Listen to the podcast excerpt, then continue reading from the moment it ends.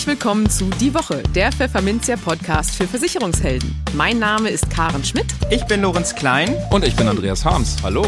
Jede Woche gibt es hier von der Redaktion was auf die Ohren. Hier kommen die wichtigsten Themen der Woche, die unsere Branche und uns bewegt haben.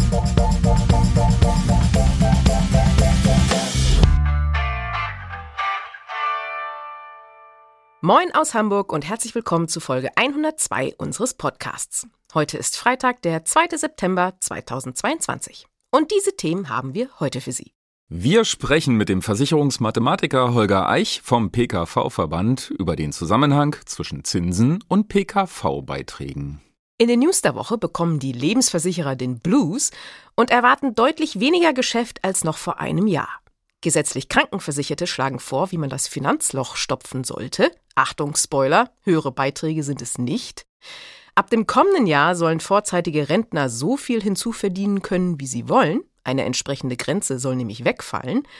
Und in einer parlamentarischen Anfrage wollte CDU-Politiker Carsten Brotesser vom Wirtschaftsministerium wissen, ob die Abfrage von Nachhaltigkeitspräferenzen auch unter die 15 Stunden Weiterbildungspflicht von Vermittlern fällt. Und für unser Schwerpunktthema für den Monat September, Berufsbildvermittler, widmen wir uns dem ernsten Thema Notfallplanung und besprechen mit Rechtsanwalt Christopher Riedel, warum sich Vermittler hier unbedingt um ihre eigenen Angelegenheiten kümmern sollten. Werbung. Unternehmen zuverlässig abzusichern.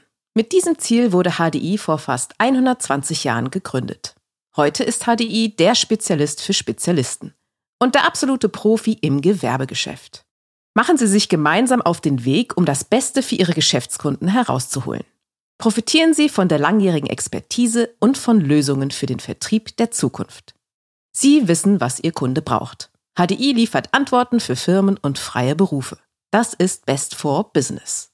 Überzeugen Sie sich selbst und besuchen Sie die HDI Partnerwelt. Hier erfahren Sie, was HDI zum besten Partner für Ihr Gewerbegeschäft macht. Den Link finden Sie in den Show Notes. Im Gespräch. Zinswende, Zinswende und kein Ende. Inzwischen können sich die gestiegenen Zinsen und Renditen an den Märkten sogar auf die private Krankenversicherung auswirken. Das deutet zumindest Holger Eich an. Er ist Geschäftsführer und Chefmathematiker im PKV-Verband. Im Gespräch erklärt er uns nun, warum Zinsen die PKV-Beiträge ein bisschen entspannen könnten und vor allem, wie lange das dauert. Hallo Herr Eich, herzlich willkommen bei uns im Podcast. Hallo Hans. Ähm, Herr Eich, holen Sie mich doch bitte erstmal ab. Ich muss zu meiner Schande gestehen, ich muss fragen, was macht ein Chefmathematiker im PKV-Verband? Ja, Chefmathematiker ist ein großes Wort. Also das stimmt. Wir im PKV-Verband, wir ähm, erbringen einige Dienstleistungen für unsere Mitgliedsunternehmen. Wir stellen Statistiken zusammen, wir sammeln Daten ein, die wir den Unternehmen dann wieder zur Verfügung stellen für ihre Tarifkalkulation. Wir kalkulieren die Branchentarife und irgendjemand muss da ja sitzen, der das Ganze verantwortet. Und das bin ich derzeit. Okay, und jetzt habe ich im Internet ein Kurzinterview mit Ihnen gefunden. Darin haben Sie eine gute Nachricht. Jetzt verkünden Sie doch die gute Nachricht äh, mal unseren Hörern, bitte. Ja, die gute Nachricht, die wir da im Internet veröffentlicht haben, ist äh, die, dass natürlich steigende Zinsen, die wir derzeit sehen, äh, sich auch auf die Beiträge der Privatversicherten positiv auswirken werden. Und ähm, das haben wir versucht, ähm, so ein bisschen klar zu machen. Wir haben auch versucht klarzumachen, dass das nicht von heute auf morgen geht, aber vom Grundsatz her eben darzustellen, höhere Zinsen bedeuten langfristig geringere Beiträge. Erklären Sie doch mal bitte kurz, warum eigentlich? Die Unternehmen legen ja viel Geld am Kapitalmarkt an. Das nennt man äh, Kapitalanlagen, die Deckungsrückstellung. Das dient ja dazu, die Verpflichtungen, die die Unternehmen eingegangen sind, für die Zukunft äh, zu, abzudecken. Und äh, im Beitrag einkalkuliert ist natürlich, dass eben genau dieses Kapital auch Zinsen abwirft. Und ähm, das ähm, haben wir in der Vergangenheit immer so gemacht. Jahrzehntelang hat sich niemand Gedanken darum gemacht, wie hoch der Rechnungszins ist. Das ist die Rechnungsgrundlage, die den, im Beitrag dafür zuständig ist, äh, weil eben die Zinsen sehr hoch waren und im Gesetz ein Höchstrechnungszins von 3,5 Prozent festgelegt ist. Äh, mit Beginn der Niedrigzinsphase war natürlich die Frage, was passiert jetzt eigentlich mit dem Rechnungszins in der PKV? Und damit hat man sich überlegt, Man braucht ein Verfahren, das sogenannte AOZ-Verfahren, kann ich gleich auch ein bisschen erläutern. Gerne. Ähm, mit dem man ähm, eben genau für ein Unternehmen festlegen kann, wie hoch ein Rechnungszins sein darf. Und äh, wenn jetzt äh, die Zinsen so langsam wieder steigen, dann wird das auch Einfluss auf das AOZ-Verfahren haben. AOZ heißt ausgeschrieben aktueller Unternehmenszins und bedeutet, ähm, dass äh, eben die Kapitalanlagen, die ein Unternehmen hat, gegliedert werden nach Laufzeiten, nach Bonitätsklassen. Und daraus wird aus den, aus den Erfahrungen der Vergangenheit ein Schätzwert für die Zukunft berechnet. Und dieser Schätzwert für die Zukunft wird dann als Rechnungszins für die Kalkulation oder die Nachkalkulation oder einen neuen Tarif festgelegt. Das ist dann so eine Art Zuschuss dann für die Verträge sozusagen. Ja, Zuschuss, das ist letztendlich ein, eine Hilfe für den Versicherten, damit er die Beiträge nicht alleine aufbringen muss. Ne? Das Unternehmen mhm, legt das okay. Geld an mhm. und äh, der Zins hilft, äh, hilft dem Versicherten halt eben, äh, das zu finanzieren. Und ähm, welche Parameter spielen da rein in den AUZ? Wie gerade gesagt, die Unternehmen legen die Kapitalanlagen an und äh, es gibt ja nicht eine perfekte Kapitalanlage, sondern es gibt ganz verschiedene Strategien, die die Unternehmen haben, äh, die davon abhängig sind, was gerade am Markt passiert. Man kann in Aktien anlegen, man kann in Immobilien anlegen, man kann in festverzinsliche, in Wertpapiere. Und äh, da macht natürlich jedes Unternehmen schon allein aus Risikostreuung natürlich eine, eine bunte Mischung. Mhm. Und diese bunte Mischung, die ist äh, halt unterschiedlich. Und äh, das führt dazu, weil die Vergangenheit, die Erträge am Kapitalmarkt der Vergangenheit sind ja theoretisch für alle Unternehmen gleich. Aber dadurch, dass die Mischung unterschiedlich ist, kommt dann für jedes Unternehmen auch ein eigener AOZ-Wert raus. Aber sind die Unterschiede wirklich so groß? Ja, die, Unter die Unterschiede sind ja allein schon deshalb so groß, weil die Unternehmen auch unterschiedlich alt sind. Wenn, wenn Sie ein, ein Unternehmen haben, was schon sehr lange am Markt ist, dann hat es ja Kapitalanlagen vor vielen Jahren schon angesammelt und halt auch weit vor der Niedrigzinsphase langläufig angelegt. Es gibt Bundesanleihen, die laufen 50 Jahre äh, und entsprechend äh, können Sie sich vorstellen, äh, das dauert noch eine Weile, ehe das abläuft. Ähm, und entsprechend haben da Unternehmen auch Geld drin. Unternehmen, was erst seit zwei Jahren am Markt ist, kann keine Bundesanleihe vor zehn Jahren gekauft haben. Mit anderen Worten, das hat eine ganz andere Struktur allein schon deswegen. Mhm. Jetzt kann ich mir bei Anleihen das äh, ganz gut vorstellen, dass man da eine Prognose abgeben kann, aber ähm, ähm, als alter Aktienfreak äh, würde ich jetzt sagen, das ist eine ziemlich unsichere Angelegenheit. Wie will man denn da eine Prognose reinfließen lassen? Des, deswegen äh, sind Aktien im AOZ auch ähm, nicht unbedingt perfekt, um es mal positiv auszudrücken. das ist noch sondern, nett formuliert, ja. Genau. Sondern Aktien gelten ähm, im, im AOZ wie Bargeld auf dem Konto, weil man halt eben nicht genau weiß, was passiert.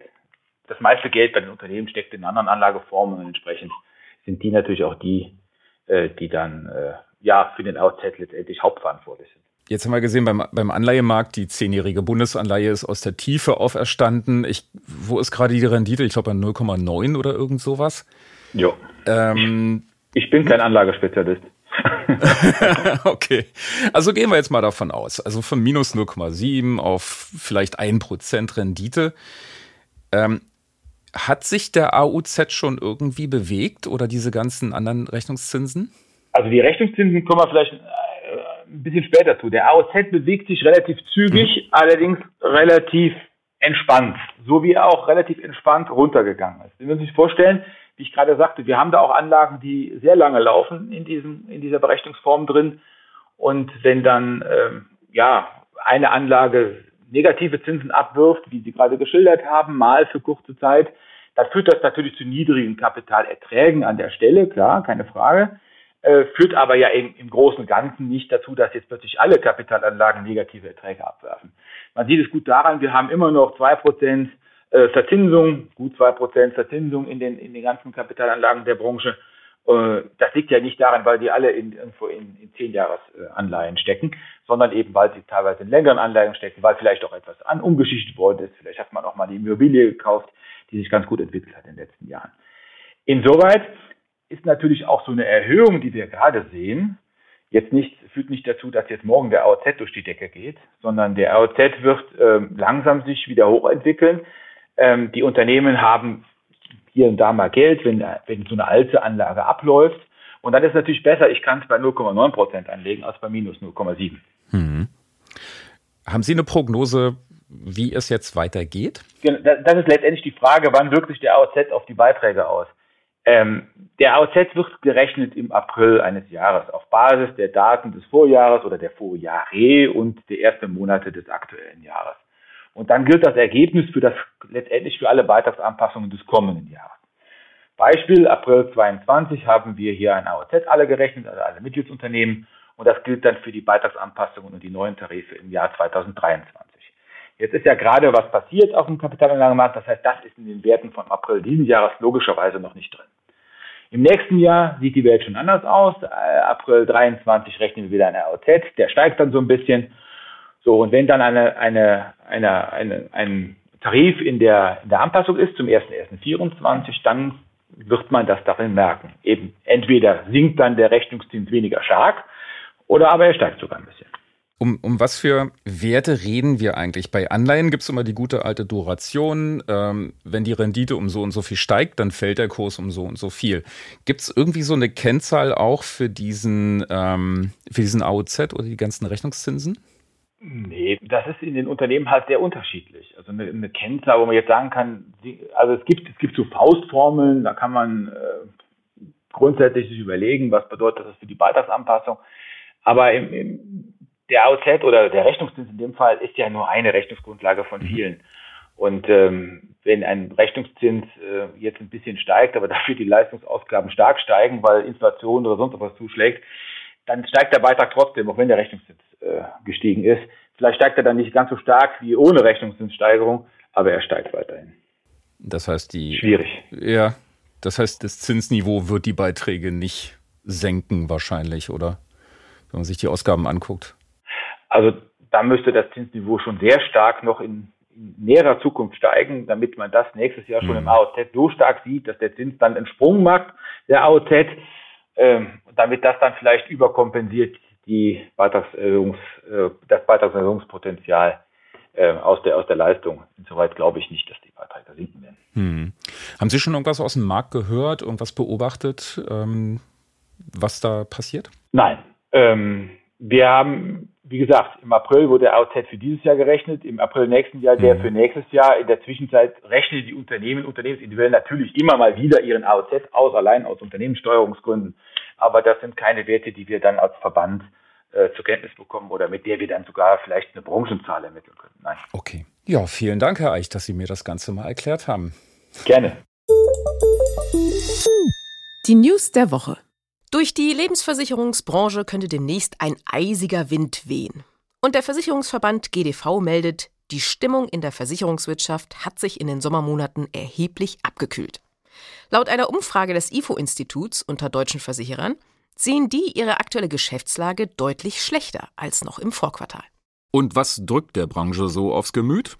GDV-Chef Jörg Asmussen zählt dazu jene üblichen Sorgen auf, die auch anderen Teilen der Wirtschaft zu schaffen machen. Krieg in der Ukraine, hohe Inflation, Engpässe in den Lieferketten und die dadurch unsichere Zukunft der Wirtschaft. Weshalb die Branche ein eher pessimistisches Bild von Geschäftslage und Aussichten zeichne, so Asmussen. In diesen Blues stimmt auch die Finanzaufsicht BaFin mit ein. So spricht Versicherungsaufseher Frank Grund auf dem Handelsblatt Strategie-Meeting Lebensversicherung von neuen Problemen. Denn weil die Niedrigzinsphase erst einmal beendet ist, werden andere Geldanlagen neben der Lebensversicherung wieder interessanter und damit zur Konkurrenz. Deshalb hält Grund es für möglich, dass Verbraucher mehr Lebensversicherungen stornieren, das Neugeschäft schrumpft und dass mehr Kunden ihre Policen ruhig stellen und keine Beiträge mehr zahlen. Allerdings gibt es eine Hoffnung. Denn ähnlich pessimistisch zeigten sich Lebensversicherer schon zu Beginn der Corona-Pandemie. Und dann kam es doch nicht so schlimm. Allerdings lagen damals noch die Zinsen unter Null. Warten wir also ab. Und nun mal wieder die GKV. Wie das milliardengroße Loch in der gesetzlichen Krankenversicherung zu stopfen ist, darüber zerbrechen sich nicht mehr nur Krankenkassen, Minister und Verbände die Köpfe. Jetzt befragte der AOK-Bundesverband auch die Versicherten selbst. Und siehe da, eine überwältigende Mehrheit von 84 Prozent findet es falsch, die Sache vor allem über höhere Beiträge zu regeln. Wundert jetzt auch nicht wirklich. Was die Befragten für besser halten? Man könnte die Preise von Arzneimitteln stärker regulieren, finden 62 Prozent. Und höhere Zuschüsse aus Steuertöpfen finden immerhin 42 Prozent wichtig und richtig. Und auf dem dritten Rang liegt die Idee, dass Ärzte auf steigende Gehälter bzw. Honorare verzichten sollten, sprich, sie sollen eine Nullrunde fahren. Den Gedanken mag mehr als jeder vierte Befragte. Die Chefin des AOK-Verbands, Carola Reimann, sagt dazu, wir fordern, dass die Mehrwertsteuer auf Humanarzneimittel wie bei den Tierarzneimitteln von 19 auf 7 Prozent abgesenkt wird. Dadurch könnten die gesetzlichen Krankenkassen sofort 5 bis 6 Milliarden Euro pro Jahr sparen. Gleiche Mehrwertsteuer für Menschen wie für Tiere, das finden nicht nur wir bei Pfefferminzia irgendwie angemessen, sondern auch 83 Prozent der GKV-Versicherten. Wollen Sie früher in Rente gehen und sich dann ein bisschen was hinzuverdienen? Dann tun Sie sich ruhig keinen Zwang an. Zumindest im neuen Jahr nicht mehr. Denn ab da sollen all jene mit vorgezogenen Altersrenten unbegrenzte Nebeneinkünfte erzielen können. Bei Erwerbsminderungsrenten sollen die sogenannten Hinzuverdienstgrenzen deutlich steigen, und zwar auf rund 17.000 Euro im Jahr. Die entsprechende Änderung im Sozialgesetzbuch hat das Kabinett nun beschlossen. Bundesarbeitsminister Hubertus Heil sagt dazu, Schon während der letzten beiden Corona-Jahre lag die Hinzuverdienstgrenze deutlich höher als zuvor. Damit haben wir gute Erfahrungen gemacht und ermöglichen nun dauerhaft den Übergang vom Erwerbsleben in den Ruhestand flexibel zu gestalten. Aber wie hoch sind denn nun die aktuellen Grenzen? Bis 2019 durfte ein vorzeitiger Rentner nur maximal 6.300 Euro hinzuverdienen. Wer darüber lag, bekam weniger oder gar keine Rente mehr. In der Corona-Pandemie hatte die Regierung die Grenze zunächst auf 44.590 und dann für 2022 auf über 46.000 Euro hochgesetzt. Im kommenden Jahr würde sie theoretisch wieder auf 6.300 Euro sinken, aber das soll sich ja nun ändern. Seit rund einem Monat haben Versicherungsvermittler neue Pflichten, wenn es um die Beratung ihrer Kunden geht. Sie müssen diese fragen, was Ihnen in Sachen Nachhaltigkeit wichtig ist. Muss Wissen hierzu eigentlich auch Thema in den 15 Stunden Weiterbildung sein, die die Vermittler jedes Jahr ableisten müssen? Und die sogenannte Versicherungsvermittlungsverordnung, kurz VersFermV, um diesen Punkt ergänzt werden? Das wollte der CDU-Bundestagsabgeordnete Carsten Brotesser wissen und stellte eine parlamentarische Anfrage an das Bundeswirtschaftsministerium. Sven Giegold, Staatssekretär im Ministerium, verneint das in seiner Antwort. Im Gegensatz zu den inhaltlichen Anforderungen an die Sachkundeprüfung enthalte die FESFERM V keine näheren Vorgaben zu den inhaltlichen Anforderungen an die Weiterbildung, schreibt der Grünen Politiker. Er betont aber, dass die Weiterbildung die Aufrechterhaltung der Fachkompetenz und der personalen Kompetenz des Vermittlers gewährleisten müsse. Und ergänzt, Inhalt der Weiterbildung können somit auch ohne eine Ergänzung der VersFermV bereits derzeit Themen wie die Ermittlung der Nachhaltigkeitspräferenzen der Kundinnen und Kunden und eine entsprechende Beratung sein. Timo Biskop, Fokus-Bereichsleiter des German Sustainability Network, freut sich in einem Kommentar über die Worte des Staatssekretärs. Dadurch werde auf nationaler Ebene klargestellt, dass Nachhaltigkeitsthemen als relevante Weiterbildungsinhalte zu qualifizieren seien, die der Aufrechterhaltung der Fachkompetenz dienten. Oder, um es anders zu formulieren, im Umkehrschluss folgt aus der Antwort, dass eine entsprechende Aus- und Weiterbildung auch auf nationaler Ebene als essentiell eingeordnet wird, um die berufliche Handlungsfähigkeit von Versicherungsvermittlern zu erhalten. Das Schwerpunktthema. Mit dem Erstellen des eigenen Testaments oder bestimmter Vollmachten für den Notfall beschäftigt sich niemand gerne. Das gilt auch für Maklerinnen und Makler.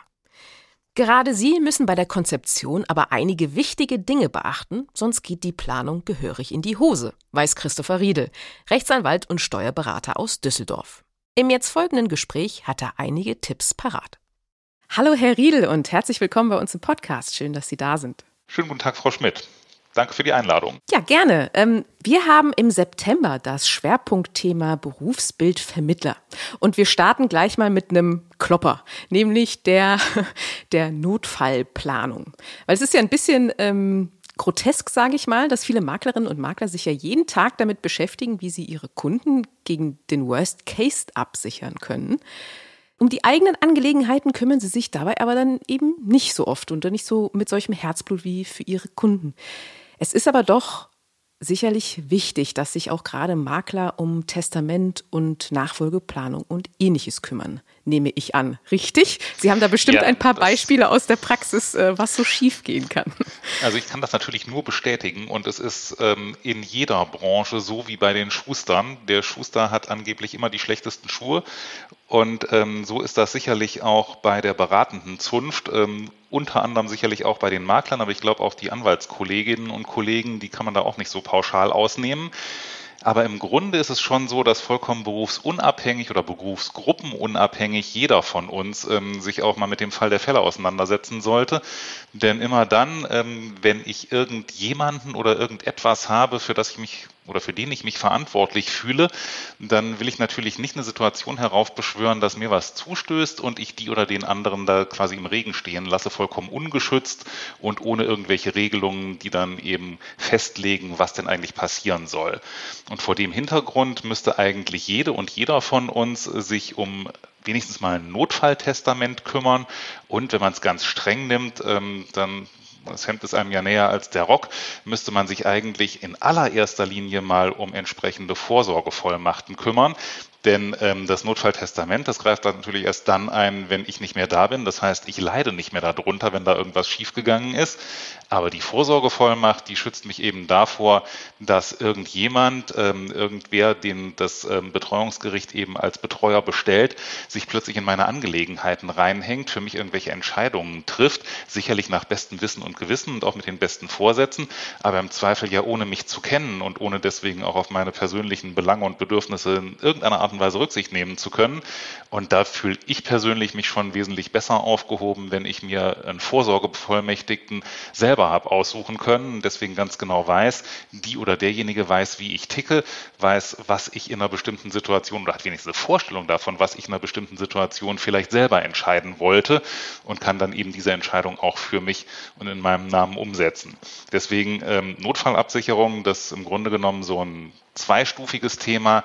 Auf der einen Seite geht es ähm, um das Notfalltestament für den Fall, dass ich wirklich ganz von der Bildfläche verschwinde.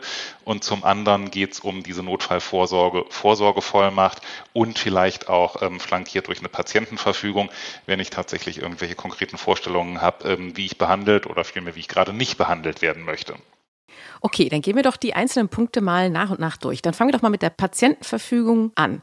Worauf sollte man da denn dann achten vor allem? Also die Patientenverfügung ist eigentlich aus der Anwaltsperspektive gar kein so richtig dankbares Thema. Denn die Rechtslage ist im Prinzip vollkommen klar. Der Gesetzgeber möchte, dass jeder von uns selber entscheiden kann, ob oder wie sie oder er behandelt werden möchte. Und das ist auch verbindlich. Und auch die Anordnungen einer Patientenverfügung sind grundsätzlich verbindlich. Der Inhalt dieser Patientenverfügung ist vor dem Hintergrund eigentlich gar nicht so sehr ein juristisches Thema, sondern eher ein persönliches, respektive medizinisches Thema. Es kommt also ganz entscheidend darauf an, die Situation, in der ich irgendwelche bestimmten spezifischen Wünsche habe, so zu umschreiben, dass ein Arzt, dem später die äh, Verfügung vorgelegt wird, diese Situation auch erkennen kann und dass er sich dann auch eine Meinung darüber bilden kann, ob ich tatsächlich diesen Zustand oder diese Behandlungssituation antizipiert habe und ähm, dann eben meine entsprechenden Anweisungen und Wünsche auch wirklich für ihn oder sie verbindlich sind. Also das Hauptproblem besteht eigentlich darin, ähm, wirklich die Überzeugung bei den behandelnden Personen zu wecken, dass ich mir über meine konkrete Situation Gedanken gemacht habe und dass ich mir wirklich sinnvoll überlegt habe, was ich für diesen Fall will. Deswegen halte ich es immer für ganz gefährlich, hier auf irgendwelche Formulare zurückzugreifen. Am schlimmsten sind die, wo nur angekreuzt werden muss. Denn ähm, versetzen wir uns einfach mal in die äh, Situation des Mediziners. Ähm, wie soll ich denn da das sichere Gefühl haben, derjenige, ähm, der dieses Formular ausgefüllt hat, hätte wirklich gewusst, was er da tut? Das ist unglaublich schwierig. Deswegen bin ich mhm. also sehr dafür, ähm, dass hier eben im Fließtext das aufgeschrieben wird. Und ich bin auch sehr dafür, dass man nicht unbedingt nur einen Anwalt respektive einen Notar bestätigen lässt, ähm, dass das eben meine Vorstellungen sind, sondern dass man auch einen Arzt mit ins Boot nimmt, der dann eben bestätigen kann, ja, der Riedel oder die Frau Schmidt haben tatsächlich gewusst, ähm, um was für eine Behandlungssituation es hier geht und um was für ein Krankheitsbild und welche Konsequenzen damit verbunden sind, wenn hier eine bestimmte Form der Behandlung angewandt oder eben gerade nicht angewandt wird. Da wäre ich als Arzt oder als Ärztin jedenfalls wesentlich beruhigter, dass ich mich auf die Anweisungen ähm, des jeweiligen Patienten auch tatsächlich verlassen kann und dass ich hier eben ähm, die Gewissheit habe, dass hier wirklich bewusste Entscheidungen getroffen worden sind. Mhm. Okay, dann kommen wir zu den Vollmachten. Gibt es da denn besondere Herausforderungen gerade für Makler und Maklerinnen, wie ich sag mal das Stichwort Fortführung des Betriebs, wenn er mal eben dann für längere Zeit ausfällt? Da gibt es doch bestimmt so die eine oder andere Stolperfalle. Da gibt es durchaus die eine oder andere Stolperfalle, vielleicht sogar auch ein paar mehr. Das fängt schon mal damit an, dass ich mir die Frage stellen muss, in welcher Rechtsform ich denn eigentlich meiner unternehmerischen Tätigkeit nachgehe. Mache ich das als Einzelunternehmerin, als Einzelunternehmer oder habe ich schon irgendeinen gesellschaftsrechtlichen Mantel da drumherum gelegt? Davon hängt es schon mal ganz wesentlich ab, in welchem Umfang denn überhaupt meine Person so entscheidend wichtig ist. Also mal rechtlich betrachtet, ja, vom Geschäftsmodell wollen wir gar nicht reden. Da bin ich natürlich immer entscheidend wichtig. Ähm, ohne mich läuft es wahrscheinlich nicht. Aber rein von der rechtlichen Warte aus betrachtet, habe ich eben bei einer Gesellschaft typischerweise einen Geschäftsführer für diese Gesellschaft. Wenn ich der einzige Geschäftsführer bin, dann führt mein Ausfall da genauso zur Handlungsunfähigkeit, wie wenn ich als Einzelunternehmer unterwegs wäre. Aber hätte ich beispielsweise einen Fremdgeschäftsführer oder hätte ich noch einen Mitgesellschafter, der oder die dann in die Bresche springen können, dann hätte ich natürlich an der Stelle schon ein weitaus weniger gravierendes Problem, weil eben keine absolute Handlungsunfähigkeit einträte. In jedem Fall sollte ich dafür sorgen, dass ich Personen bevollmächtige, denen ich in dem Bereich, für den ich sie bevollmächtige, uneingeschränkt vertraue und ähm, dass ich diese Bevollmächtigung auch so dokumentiere, dass die im Rechtsverkehr ohne Probleme akzeptiert wird. Wäre ich gerade erst mit der Uni fertig, dann ähm, würde ich aus dem Gesetz zitieren und sagen, die Vollmacht bedarf nicht der Form des Rechtsgeschäfts, ähm, für das sie erteilt wird. Will sagen, ähm, eine Vollmacht ist grundsätzlich auch formlos wirksam. Demzufolge bestehen da gar keine großartigen Anforderungen. Insbesondere muss nicht beurkundet oder notariell beglaubigt werden. Die Praxis zeigt aber, dass Sie äh, mit einer notariellen Vollmacht deutlich weniger Schwierigkeiten haben als mit einer privatschriftlichen Vollmacht. Das hat zum Teil ähm, rechtliche Hintergründe, wenn es beispielsweise um Grundstücksgeschäfte geht oder um die Verfügung über GmbH-Geschäftsanteile. Das hat aber auch vor allem den ganz praktischen Hintergrund, dass die Notarin bzw. der Notar sich über die Identität des Vollmachtgebers vergewissert hat. Die haben sich einen Ausweis zeigen lassen. Demzufolge ist vollkommen klar, dass die Unterschrift authentisch ist und dass man hier nicht irgendein Fake-Dokument vorgelegt bekommt. Also allein unter dem Gesichtspunkt spricht schon einiges dafür, ähm, Vollmachten eben in notarieller Form ähm, zu errichten, um dann hier eben einen saubereren Nachweis zu haben. Ein mhm. weiteres Problem, was typischerweise auch nachgefragt wird, äh, sowohl von den Vollmachtgebern als auch von den Bevollmächtigten, ist, naja, wenn ich jetzt hier so eine Generalvollmacht erteile und im Grunde genommen dem Bevollmächtigten carte blanche gebe, alles für mich zu tun, ähm, was auch immer ihm richtig oder sinnvoll erscheint, dann gebe ich ja im Grunde genommen die Verantwortung ab und mhm. ähm, dann beschneide ich ja meine eigenen Möglichkeiten, selber für mich noch Entscheidungen zu treffen und die entsprechend umzusetzen. Das ist nur begrenzt richtig. Also diese Sorge ist durchaus begründet, aber ähm, man muss das ein bisschen einordnen. Denn die Alternative zu dieser unbeschränkten Generalvollmacht ist, dass ich eine Vollmacht erteile, die nur in bestimmten Fällen gelten soll. Beispielsweise dann, wenn ich selber aus gesundheitlichen oder sonstigen Gründen daran gehindert bin, für mich selber tätig zu werden. Das wäre ja ein sinnvoller Schutz ähm, gegen dieses Carte Blanche Modell. Und das scheint auf den ersten Blick eigentlich auch eine total attraktive Lösung zu sein. Aber das Problem besteht darin, dass derjenige, dem die Vollmacht vorgelegt wird, ja nicht so ohne weiteres erkennen kann, ob die in der Vollmacht definierte Bedingung überhaupt erfüllt ist. Das würde also in der Praxis dazu führen, ich lege jemandem die Vollmacht vor und der antwortet mir, ja, jetzt bringen Sie mal ein ärztliches Attest, dass der Vollmachtgeber tatsächlich gesundheitlich, äh, gesundheitlich nicht mehr in der Lage ist, für sich selber tätig zu werden. Also so eine Vollmacht, die können Sie nicht gebrauchen. Damit können Sie in der Praxis überhaupt nichts anfangen. Deswegen ist es mein Credo, ähm, dass man eben dieses rechtliche Risiko des Vollmachtmissbrauchs ganz einfach sehenden Auges eingehen muss. Und der Schlüssel zum Erfolg besteht eben darin, die Person des Vollmachtnehmers also des Bevollmächtigten, entsprechend sorgfältig auszuwählen, sodass ich mir eben praktisch keine Sorgen darum machen muss, ähm, dass die Vollmacht missbraucht werden könnte. Okay. Und dann äh, jetzt der, der schlimmste Fall, Testament. Ich stelle mir vor, gerade während der Corona-Pandemie, ähm, nehmen wir mal den Fall an, und das ist bestimmt passiert, ein Makler erkrankt an Corona, verstirbt leider, und dann steht die Ehefrau vor dem Lebenswerk und weiß nicht recht, was fange ich jetzt damit an, weil eben kein Testament vorliegt und vielleicht ja auch gar nicht so wirklich handlungsfähig ist. Was kann man denn, wie kann man denn da vorsorgen, dass es da eben nicht zu so einem Fall kommt? Also die Situation, die Sie beschreiben, ist gleich in mehrfacher Hinsicht ein Super-GAU. Das fängt mal damit an, dass unmittelbar nach dem Todesfall niemand handeln kann, auch im Unternehmen nicht handeln kann und ähm, auch schwierig, die Ehefrau zum Beispiel Schwierigkeiten hätte, sich überhaupt erstmal ein vollständiges Bild von der Lage zu verschaffen. Natürlich kann die wahrscheinlich faktisch ohne weiteres ins Büro gehen, mal die Akten durchflöhen, mal schauen, was da eigentlich los ist. Aber vielfach hat man ja die Situation, dass gerade eben bevor der totale Ausfall kommt, ähm, man eben nur noch die wichtigsten Sachen erledigt hat. Und da fällt wahrscheinlich insbesondere die Dokumentation des aktuellen Standes von laufenden Aufträgen am ehesten hinten runter. Eher kümmert man sich ja darum, ähm, die ganze Sache in Fahrt zu halten und eben die wichtigsten Dinge zu tun, so dass es also nachher umso schwieriger wird, beispielsweise eben für die erwähnte Ehefrau, sich überhaupt mal einen Überblick zu verschaffen, was muss denn eigentlich getan werden.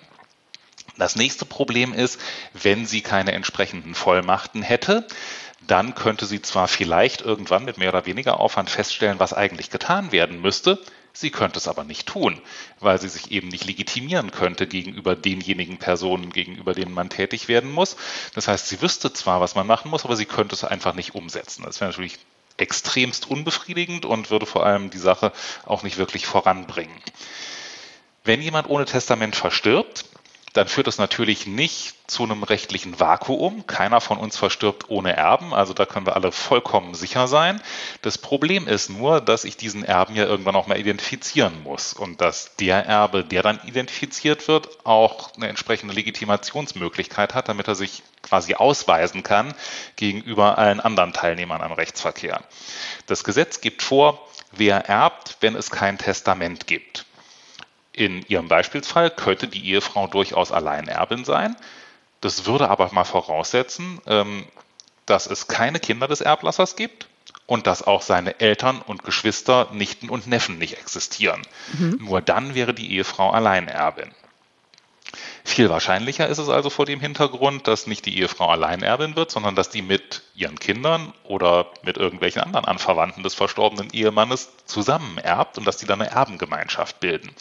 Das ist der nächste Katastrophenfall, denn die Erbengemeinschaft ähm, zeichnet sich dadurch aus, dass alle wesentlichen Entscheidungen, insbesondere immer dann, wenn über Vermögen verfügt werden soll, nicht nur einstimmig beschlossen werden müssen, sondern die müssen auch gemeinschaftlich umgesetzt werden. Das heißt, sie müssen erstmal alle an einen Tisch bringen, dann müssen sie sagen, wir wollen das machen und alle müssen sagen, ja, wir wollen das machen und dann müssen auch noch alle zusammen losmarschieren und diesen, diesen Beschluss umsetzen unglaublich schwerfällige Angelegenheit. Klingt aufwendig, ja. So, ja, genau. Jetzt spinnen wir den Gedanken mal ein bisschen weiter. Wir lassen mal die weiter entfernten Verwandten des Ehemannes außen vor und stellen uns einfach mal vor, die beiden hätten gemeinsame Kinder. Und jetzt lassen wir diese Kinder der Einfachheit halber auch mal noch minderjährig sein. Dann bilden also diese Kinder und die Mutter zusammen eine Erbengemeinschaft nach dem verstorbenen Ehemann Schrägstrich Vater. Jetzt ist es grundsätzlich so, dass der länger lebende Elternteil der gesetzliche Vertreter der minderjährigen Kinder ist. Das ist auch in unserem Beispielsfall so. Allerdings ist der gesetzliche Vertreter, also der überlebende Elternteil, von der Vertretung seiner Kinder rechtlich ausgeschlossen wenn es um Rechtsgeschäfte geht, die mit ihm selber abgeschlossen werden sollen. Also beispielsweise die Auseinandersetzung einer Erbengemeinschaft, die zwischen den drei, vier, fünf Leuten besteht. Da kann die Mutter also nicht gleichzeitig für sich selber und für ihre Kinder tätig werden, sondern müssen Ergänzungspfleger bestellt werden. Und zwar, wenn man der reinen Lehre folgt, für jedes Kind ein separater Ergänzungspfleger, damit eben diese potenzielle Interessenskollision, die sich sonst daraus ergäbe, dass ich sowohl als ich selber Angehöriger der Erbengemeinschaft bin, als auch meine Kinder, die ebenfalls Angehörige der Erbengemeinschaft sind, dass ich die vertrete, damit dieses ähm, Risiko des, ähm, der Interessenskollision eben ausgeschlossen wird, dadurch, dass ich hier eben zu einer Personenmehrheit komme. Das geht auch nicht von jetzt auf gleich. Das ist eigentlich auch kein Hexenwerk, aber es kostet eben Zeit. Und jetzt machen wir mal gerade ein richtig schönes Beispiel, und das ist eigentlich auch der Klassiker, das ist schon leider schon unzählige Male passiert praktisch. Ähm, Die Ehefrau überlebt, die Kinder sind noch minderjährig, es gibt kein Testament. Das Vermögen des Ehemannes besteht insbesondere im Einfamilienhaus oder seinem Miteigentumsanteil an dem Einfamilienhaus und es ist selbstverständlich, die Leute sind noch jung, bis unter die Halskrause verschuldet. Und da jetzt der Hauptverdiener gerade weggefallen ist durch seinen Tod, ähm, stellt sich die Ehefrau die Frage, wie mache ich denn das jetzt? Wie wende ich denn jetzt Schaden von der Familie ab? Im Zweifel muss ich doch jetzt die Immobilie verkaufen, um die offenen Darlehensverbindlichkeiten schnell tilgen zu können und ähm, hier jedenfalls mal wirtschaftlich die Familie wieder auf eine solide Basis zu stellen. Und die Umsetzung dieses Beschlusses die geht jetzt gar nicht, jedenfalls nicht wirklich schnell. Okay. Denn für die Veräußerung der Immobilie würde ich Ergänzungspfleger für die Kinder brauchen. Ich würde sogar noch eine familiengerichtliche Genehmigung brauchen, dass also ähm, das Familiengericht sagt, ja, das ist auch wirtschaftlich eine sinnvolle Entscheidung, die Immobilie zu verkaufen. Und das alles führt natürlich dazu, ähm, dass das nicht schnell geht, ähm, sondern dass ich ein enormes Rad drehen muss, bis ich sowas überhaupt umgesetzt habe. Und vor dem Hintergrund ist also absolut ähm, entscheidend und der einzig wirklich sinnvolle Ratschlag an alle Beteiligten, es muss ein Testament gemacht werden. Sowohl die Ehefrau als auch der Ehemann müssen regeln, was eigentlich gelten soll, wenn einem von den beiden was zustößt oder vielleicht auch, wenn sie gemeinsam betroffen sein sollten. So, und bei meinem Beispielsfällchen hier, kleine Kinder, junges Ehepaar, ganze Menge Schulden. Da gibt es eigentlich keine Alternative dazu, dass die sich gegenseitig zu Alleinerben einsetzen. Also dieses mhm. klassische Berliner Testament. Mhm. Im ersten Todesfall erbt der überlebende Ehegatte und zwar ganz alleine. Und wenn der dann irgendwann verstirbt, dann erst kommen die Kinder zum Zug. Das ist ein Modell, das wird gerade von meinen Steuerberaterkolleginnen und Kollegen oft gebrandmarkt ähm, als steuerlich strukturell ungünstig, das stimmt auch, aber bei meinem Ausgangssachverhalt, ähm, wo es sowieso keine Erbschaftssteuer anfällt, weil gar nicht genug Vermögen da ist, spielt dieses Argument einfach keine Rolle. Und ähm, die Alleinerbenstellung des überlebenden Ehegatten sichert eben die Handlungsfähigkeit. Ich bin dann mhm. tatsächlich in der Lage, Schaden vom Familienvermögen abzuwenden, flexibel zu reagieren und ich muss keinen um Erlaubnis fragen. Ich brauche keinen Ergänzungspfleger, ich brauche kein Familiengericht, sondern ich bin selber schon erwachsen und ich kann das eben dann auch für mich und damit auch für den Rest Familie, äh, der Familie ganz alleine entscheiden. Ja, um Erlaubnis fragen ist da ein gutes Stichwort, weil der Makler ja auch gegenüber seinen Kunden eben äh, nicht einfach, also auch da muss man ja entsprechende Vorsorge treffen. Stichwort Maklervertrag. Äh, was muss, welche Vorkehrungen muss man denn da treffen, um dort äh, auf der rechtlich sicheren Seite dann zu sein, falls was passiert? Ja, auch da gibt es jetzt wieder so die typische Anwaltsantwort, kommt natürlich drauf an. kommt nämlich da drauf an, ob ich ein Alleinunterhalter bin, also Einzelunternehmerin, Einzelunternehmer, oder ob ich mein Maklerbüro in irgendeiner gesellschaftsrechtlichen Struktur betreibe. Stellen wir uns mal vor, ich wäre Einzelunternehmer. Dann hat der Gesetzgeber schon Vorsorge getroffen für den allerschlimmsten Fall. Der sagt nämlich, für den Fall, dass der Makler verstirbt, ist der Maklerauftrag beendet. So, da muss ich mich also eigentlich gar nicht unbedingt ausdrücklich um was kümmern. Wäre vielleicht ganz nett gegenüber meinem Maklerkunden, ähm, dass der das auch weiß, ähm, dass wenn mir was zustößt, ähm, er sich einen neuen suchen muss oder eine neue. Aber eigentlich müsste ich da gar nicht unbedingt was machen. Stellen wir uns vor, ich hätte eine gesellschaftsrechtliche Struktur. Gesellschaften sterben nicht, also kann der vom Gesetzgeber hier geregelte Fall gar nicht eintreten. Wenn einfach nur ein Gesellschafter verstirbt, hat das mit dem Maklerauftrag, der der Gesellschaft erteilt wurde, überhaupt nichts zu tun. Demzufolge wäre es in der Situation dann schon wichtig, ähm, dass in dem Maklervertrag entsprechende Kündigungsklauseln drin wären. Dass ich also beispielsweise sage, ja, lieber Kunde, Sie erteilen der Maklerfirma XY GmbH einen Auftrag.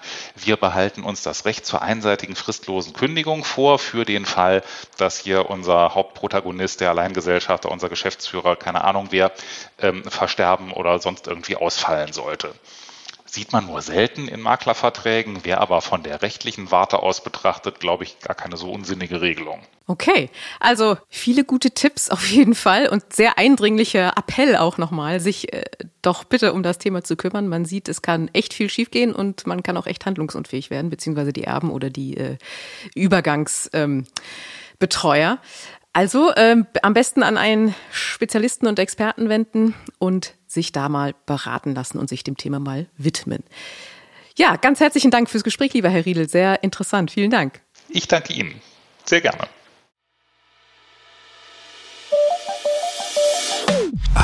Es ist vollbracht. Das war es auch mit dieser Podcast-Folge. Bleiben Sie am Ball, verpassen Sie keine weitere und abonnieren Sie uns die Woche überall dort, natürlich, wo es Podcasts gibt. Ja, und wenn Sie das machen, dann hören wir uns auch garantiert am kommenden Freitag wieder.